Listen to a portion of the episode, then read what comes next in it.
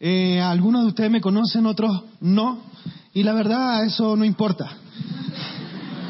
Lo importante es lo que vaya a decir hoy día.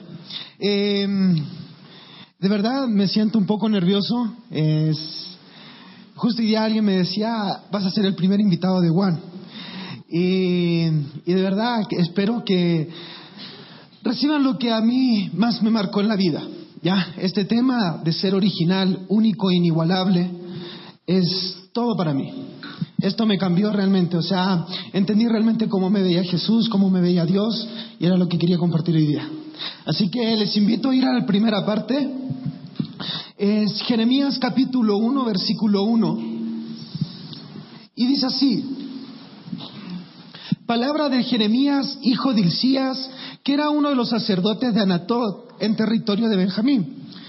Eh, estaban hablando los chicos que ponen los versículos y me decían, ¿por qué no te ponemos este otro? Al final esos son nombres. Y yo, mientras estaba escribiendo, era como, no me puedes decir que son solo nombres, es lo más importante del mensaje. Porque tal vez para el gobierno yo soy eh, 16 millones 105 987-0, que es mi pasaporte. No me preguntan por mi nombre, me preguntan por el pasaporte. No preguntan quién es mi papá, quién es mi mamá, no le intereso. Tal vez en la universidad tú eres un solo un número, el 10.4.300, ¿sí o no? Lo impresionante de este verso es que dice que cuando Dios llamó a este hombre, dijo, tú eres Jeremías, hijo de, de la tierra tanto, tanto, de tal tribu o de tal familia. Cuando yo lo leí y entendí que Dios me conocía, que Dios estaba llamando no a cualquier Daniel, estaba llamando a Daniel, hijo de los Villarrueles que estaban viviendo en la tierra de Valparaíso, en la quinta región. Y dije, wow, wow, porque tuve un papá que siempre me trataba de, oye, y yo iba, oye, ven, eh, niño, ven, así me decía, éramos cuatro, y él decía, es que se me enredan, y me decía, hey, ven, ven, sí, tú ven. Y siempre pensé que me llamaba, oye. Hasta que crecí, aprendí a leer y dije, ah, no, mi nombre es Daniel. Hace unos años hablaba con él y me preguntó, oye, ¿y cómo está el Daniel? Yo lo miré y le dije, papá, yo soy el Daniel. Ah, verdad, verdad. Pero ¿sabes qué? No me deprimí, no me sentí mal, porque un día descubrí que Dios sabía quién era yo. Sabía quién era yo, quién era mi papá y de dónde yo venía. Eh, teníamos una iglesia chica, chica, muy pequeña. O sea, entrábamos por parte de la iglesia, porque si entrabas entero ya algo salía. Era, era chiquitita la iglesia. Y yo siempre me acordaba de esta parte de este versículo y decía, no importa donde yo esté, Dios sabe dónde yo estoy. No importa en el lugar, en la quebrada, en el lugar más inhóspito que esté, Dios sabe que ahí estoy, porque Él me llamó. ¿Se entiende? Amo el capítulo 1 de Jeremías. Es, es cuando yo quiero animarme. Vuelvo ahí siempre. Si me dais un café, me matáis con el agua. Pero no en mi room. ¿Sabes? Hay algo interesante de esto. Corremos los jóvenes tras la moda, tras el que dirán, tras la sociedad, porque nos falta identidad. Mi hermano siempre me encontraban el más loco de la familia, pero ellos no entendían que yo aprendí que no me tenía que interesar la opinión ajena. Muchas veces lo decimos, al final la gente no me da que comer, al final la gente no me da que vestir, ¿sí o no? Pero igual andamos viendo si nuestros amigos aceptan nuestra vestimenta, si aceptan nuestro hablar. Yo llego a Chile y me dicen, ya estás hablando como extranjero. Y yo le digo, bueno, si queréis me aceptáis en la casa, si no me decís me busco un hotel. Y ellos saben que hablo en serio. No, Daniel, está bien. Entonces le digo, ya, ok. ¿Y qué me tení? Vine a verte, ¿no? ¿Se entiende? Porque un día aprendí que yo era único e inigualable. De hecho, esta es la frase que más me gusta. Lo mejor en la vida es ser yo y nadie más que yo. No estoy tratando de ser como Camilo. Y cuando yo conocí a Camilo y conocí a los demás chicos, yo les decía, sean ustedes únicos e inigualables. Porque cuando tú quieres algo, o cuando tú tienes algo único e inigualable, tú puedes ponerle precio a eso y nadie te puede decir, no, no, yo te pago tanto. No me interesa. Porque esto que tengo, en ningún lugar lo vas a encontrar. ¿Se entiende? Lo que tú eres y quién eres, no se va a encontrar en ningún otro lugar. Hay veces que las personas llegan y dicen, es que él terminó conmigo. Bueno, qué bien, ya sabes que no te valoró, que no sabe quién eres. Él se lo pierde. ¿Han pensado así o no? Porque esa es la verdad. Y te quiero decir el, versículo 2, después del 1 viene el 2. Y el 2, el 2 dice, Jeremías recibió palabra del Señor en el año decimotercero del reinado de Josías, hijo de Amón, rey de Judá. El 3, ya. También la recibió en los días de Joacín, de Josías, rey de Judá, y hasta finales del undécimo año de Sedequías, hijo de Josías, rey de Judá, es decir, hasta el mes quinto de la cautividad de Jerusalén.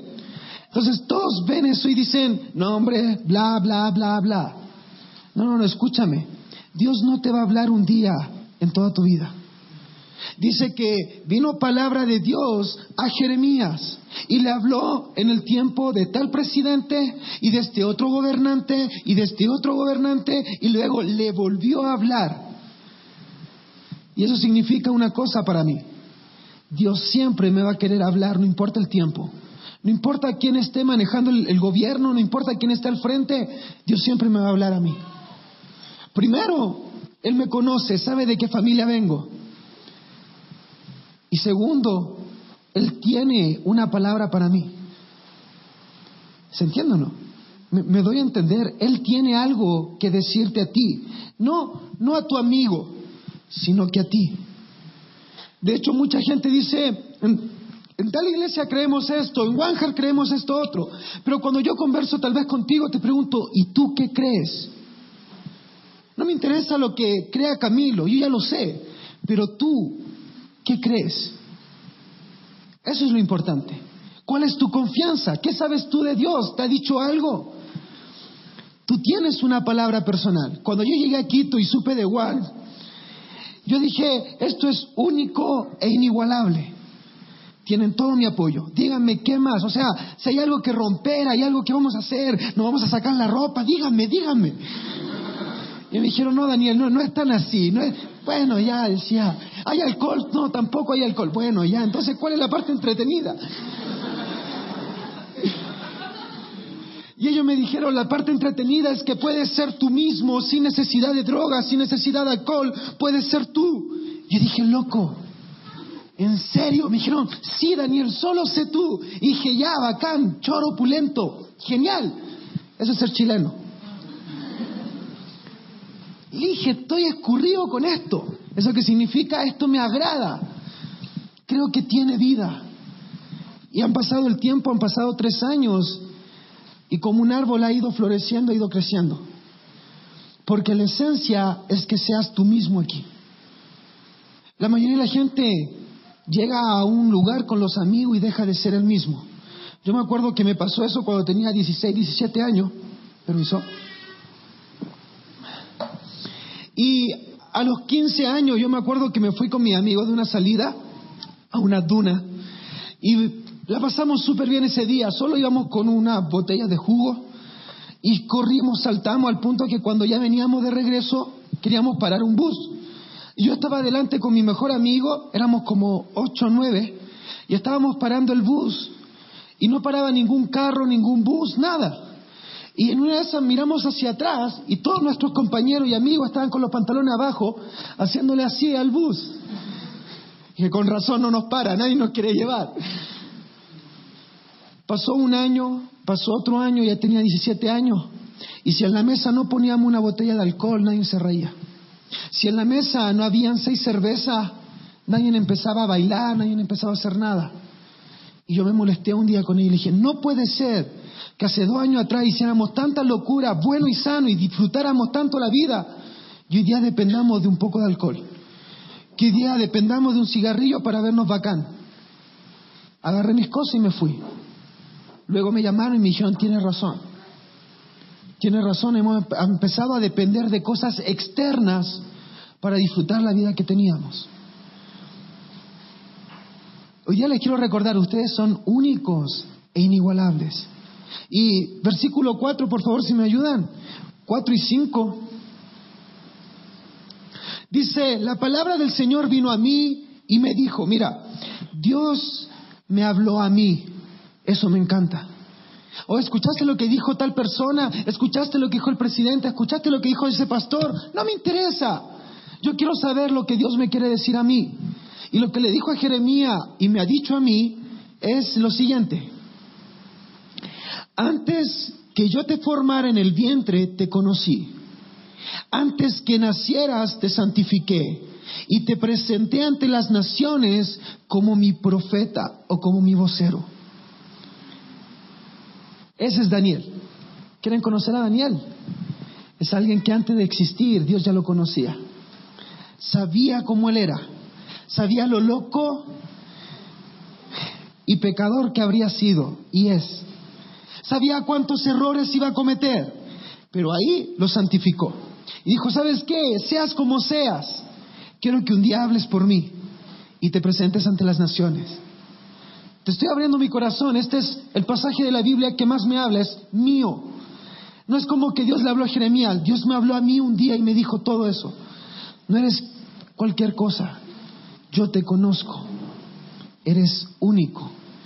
Y tengo una palabra para ti que dice que antes que nacieras, antes que te formara, aun cuando estaba la mitad tuya en tu papá y la otra mitad en tu mamá, yo te conocí tenía tanta vergüenza porque yo era hijo de pastor y tenía un vocabulario del hijo de madre. O sea, una vez mi mamá llegó de, la reunión de, apoderados del colegio, yo tenía siete años, y había ido, había ido un chofer de, bus a decir que un niño que se llamaba Daniel Villarruel decía muchas groserías en el bus. Imagínate la cantidad de groserías para que el chofer del bus diga, tengo que ir a ese colegio a hablar con la mamá de ese alumno y decirle que su hijo dice muchísimas malas palabras. Yo me acuerdo que la recibí feliz a mi mamá porque había sacado buena nota. Mi mamá buscó un palo, buscó zapatilla, buscó una chala, lo que fuera, para darme. Y dice, la vergüenza que me haces pasar. porque era un bocón. Era algo que la gente no entendía. No entendían que yo podía hablar de largo. era mi don. Te vamos a notar por hablar mucho en clase. Eso es lo que hago, es mi talento. Y por tiempo los profesores querían hacerme callar. Ustedes no entienden quién es Daniel. Daniel es una persona que su don y cómo va a vivir en su vida es hablando. Amo hablar. Pierdo hasta la voz hablando. Y yo decía, Señor, ¿cómo voy a hablar en ti, por ti, si mira mi pasado, mira lo que he dicho? Y él me decía, antes que nacieras, yo sabía cuán mal hablado eras. Pero quiero que tú hables por mí. Quiero demostrar a la gente quién realmente soy yo. No es religión, es es mi pana, es mi hermano mayor, es mi papá. Mi papá se puede olvidar que me llamo Daniel y preguntarme, oye, ¿cómo está tu hermano Daniel? papá soy yo. Pero Dios jamás ha cometido ese error conmigo. Ahora, dice versículo 6, o el, siguiente, y yo dije, ay Señor, ay Señor, date cuenta que no sé hablar no soy más que un muchacho. Tenía 17 años cuando dije eso. Y cuando leía este pasaje lloraba, porque era como me sentía y era como la sociedad me hacía sentir. ¿Quién eres tú si eres un muchacho? ¿Cuántos años tienes? 17 años, no sabes nada de la vida. 19 años, eres un pendejo. Vas a hablar con tu abuelito, pero usted tiene solo 30, usted no sabe nada. ¿Sí o no? Y Dios me dijo, no digas lo que la gente alrededor tuya te dice. La gente alrededor, todos saben lo que no eres. Todos te dicen, no, tú no eres músico, tú no eres un buen em, actor, tú no eres contador, tú no eres, tú no eres, tú no eres inteligente, tú no eres capaz. Todos saben lo que no eres. Tú le preguntas, bueno, ¿y qué soy? Nadie sabe, porque eso lo tienes que descubrir tú. Cuando niño me llevaban al concurso de los más desafinados. Habían café concierto y mi hermano mayor, que era el líder de los jóvenes de la iglesia, me llevaba a mí para ganar el premio del más desafinado. Y ganábamos.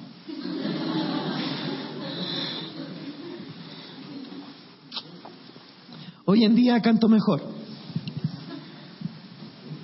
Pero no me quedé con lo que la gente opinaba de mí. No me quedé con el no puedes.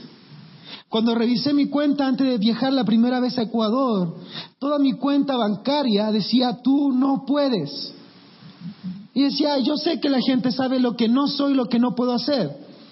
Lo que no saben es que yo ya hablé con Dios y sé lo que puedo hacer.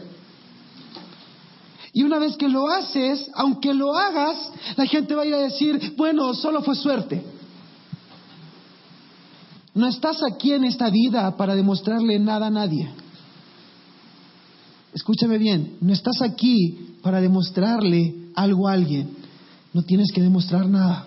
Solo tienes que saber quién eres tú.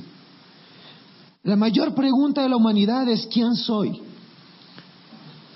Un escritor dijo, ser o no ser.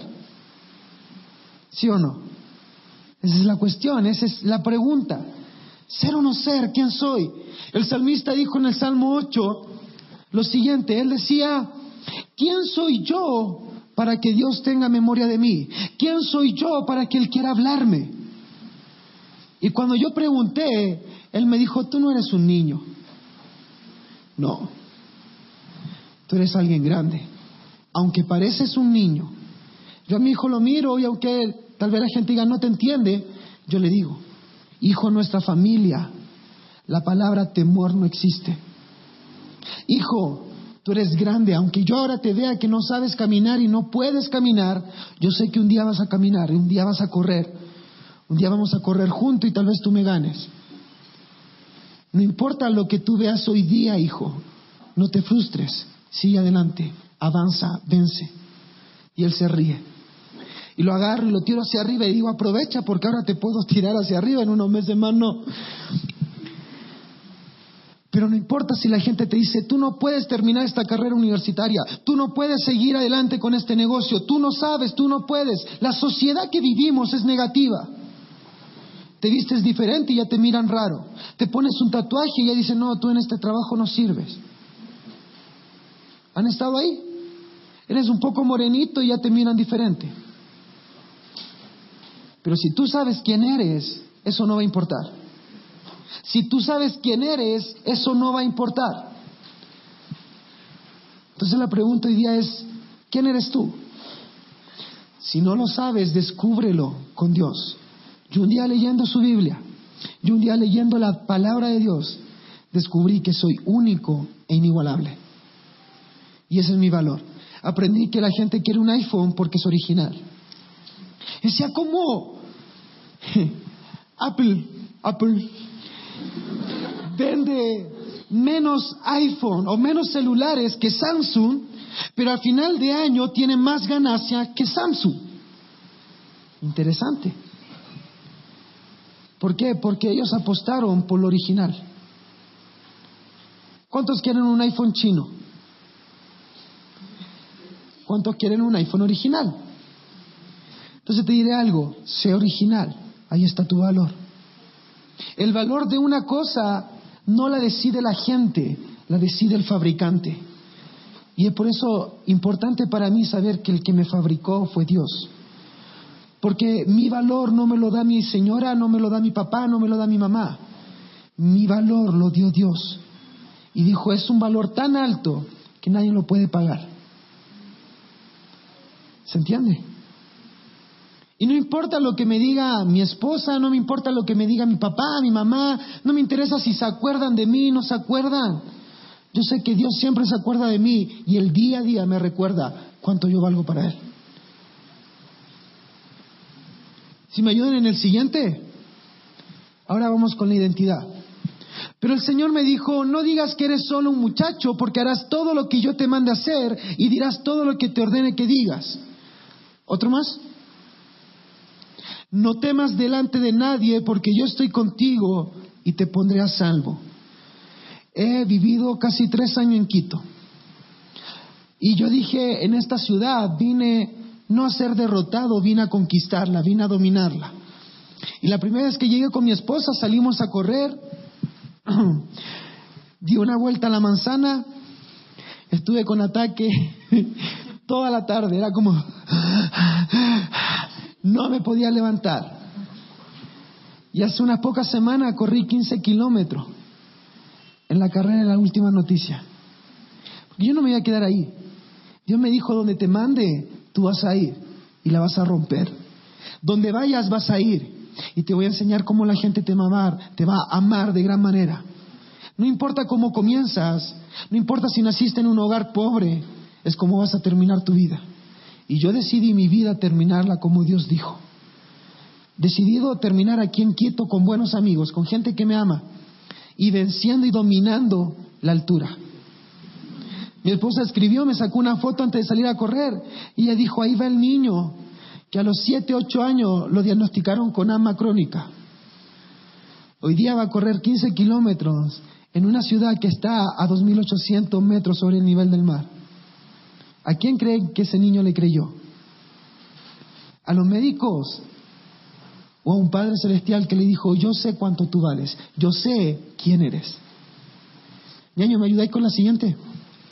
Mira esto. El día en que todo el pueblo estaba siendo bautizado, también fue bautizado Jesús. Y mientras Jesús oraba, el cielo se abrió. La siguiente. Y el Espíritu Santo descendió sobre él en forma de paloma. Entonces vino una voz del cielo que decía, tú eres mi Hijo amado en quien me complazco. Ese soy yo. Cuando Dios me mira, Él dice, tú eres mi Hijo a quien yo amo. Todo lo que hago le complace a Dios. Él se ríe, así como cuando yo me río cuando mi hijo está hinchadito y bota un gajo por la boca o por atrás. Cuando tú estás solo en tu habitación o con amigos y algo se sale por atrás o por adelante. Dios no está diciendo, uy, qué cochino, uff, no. Te dije que no comieras eso. No, Dios se ríe contigo. Eres agradable para Él. Yo me imagino cuando mi hijo diga alguna cosa fea para la demás gente. Él no lo entiende, yo me voy a reír con él. Y ahí entendí por qué Dios no miraba mis palabrotas, porque Dios no veía mis gestos tontos. ¿Se entiende? Porque Él ve y dice, igual eres mi hijo. Sea como sea, eres mi niño. Esa es tu identidad. Y el último ñaño, hay una parte donde se habla toda la genealogía de Jesús que está en Lucas capítulo 3. Y el último versículo dice así, que hijo de Enos, Enos era hijo de Sed, Sed era hijo de Adán, y Adán, cuando fue creado, era hijo de Dios. A nosotros parece que se nos ha olvidado de quién somos hijos. No camino en la calle diciendo, a ver, tú no me hables, soy hijo de Dios. No, no, no, no, yo no fumo, soy hijo de Dios. No, no, no, una cerveza no, por favor. Solo si es artesanal. No, cuando Jesús vino, Él andaba en los bares, Él disfrutaba con la gente. Él no andaba disfrutando con la gente, oh, que me caen bien los pobres. no, no, no.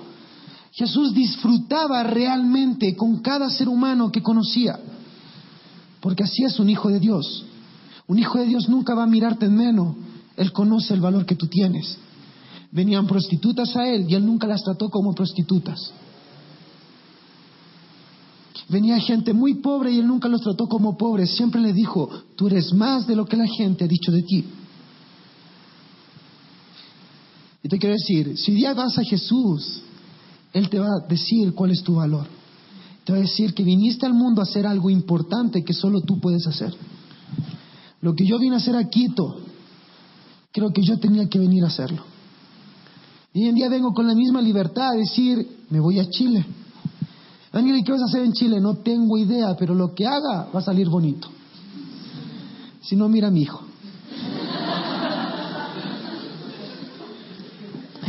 Dicen, oye, ¿qué, qué niño más lindo. Y digo, así me quedan, así humildemente.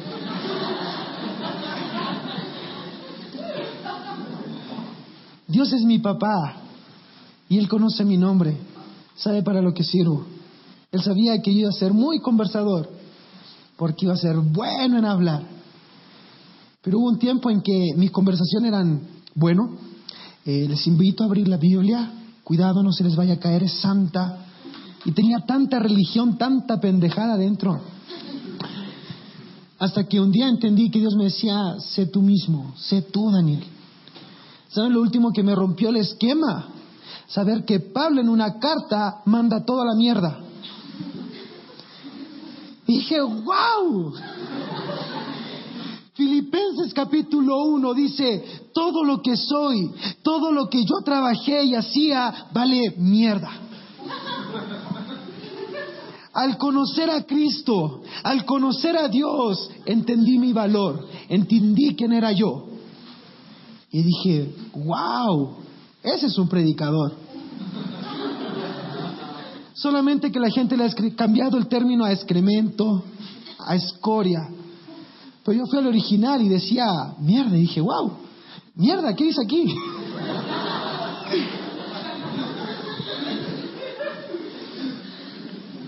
Hay días que te sientes tan desvalorizado porque piensas y crees toda la basura, lo voy a decir más bonito para que el camino se enoje,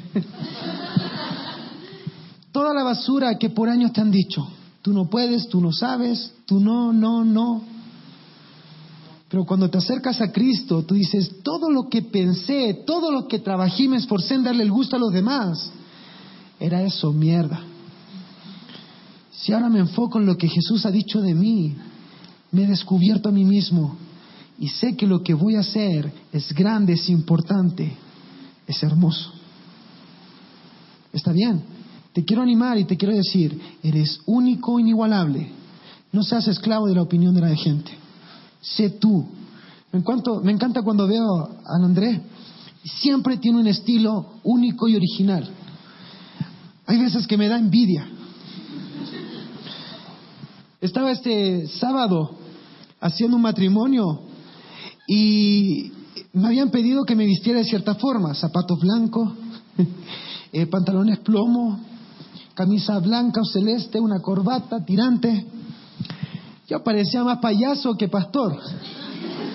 Y era tanto, era tanta la diferencia que me llevé un frac. Yo siempre voy a un matrimonio con frac. Parezco pingüino, pero decente, lindo, serio. Aquí estoy yo. Y estaba en el camarín diciendo, esto o el cambio, la diferencia. Y me acuerdo que esos son unos zapatos que me regalaron una persona que quiero mucho. Y yo dije, en la semana antes de vestirme, yo sé que Dios me dijo que usara estos zapatos y este atuendo. Así que me vestí con zapatos blancos, con los pantalones grises, que me quedaban bien apretados, andaba así, con los tirantes, la camisa, todo. Y, era de el matrimonio de un amigo cubano. Y cuando él venía en camino, luego después en la noche me contó y me dijo, yo me vestí en la casa todo bien, pero cuando me puse los zapatos, los zapatos eran con cordones blancos. Y él todo el camino iba, voy con cordones blancos. O sea, estos zapatos van... Y ella le preguntaba a la mamá, mamá, ¿me veo bien? Y la mamá lo miraba y le decía, sí, sí, relájate, pero me veo bien. Me dijo que le preguntó todo el camino, mamá, me veo bien. Pero su preocupación era que traía cordones blancos. Me dice, yo me bajo del auto y te veo a ti con zapatos blancos. Y dije, estoy al otro lado. Ser único. Tú no sabes a quién vas a marcar con tu originalidad. Te voy a hacer algo importante. Eran las 10 de la noche y él me contó, mi hijo, cuando te vi se me fueron los nervios.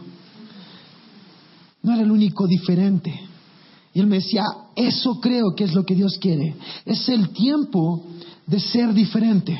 Es el tiempo de tener iglesias en los bares. Es el tiempo de compartir y ser único, inigualable. Es tiempo de decirle a la gente, ¿sabes qué? Yo no soy un extraterrestre. Vivo aquí, trabajo y ¿sabes qué? Amo a Dios porque me ama. Y Él no me está criticando las 24 horas del día. Él no me critica cómo me visto, no me critica cómo hablo. Lo único que hace es amarme. Creo que es tiempo de hacer eso. Creo que la sociedad lo está gritando, está pidiendo a gritos un cambio. No un cambio gubernamental, ¿cómo es? Está pidiendo un cambio en la esencia de la sociedad. Está pidiendo que ya no vivamos dándole el gusto a otro, sino disfrutando por quienes somos.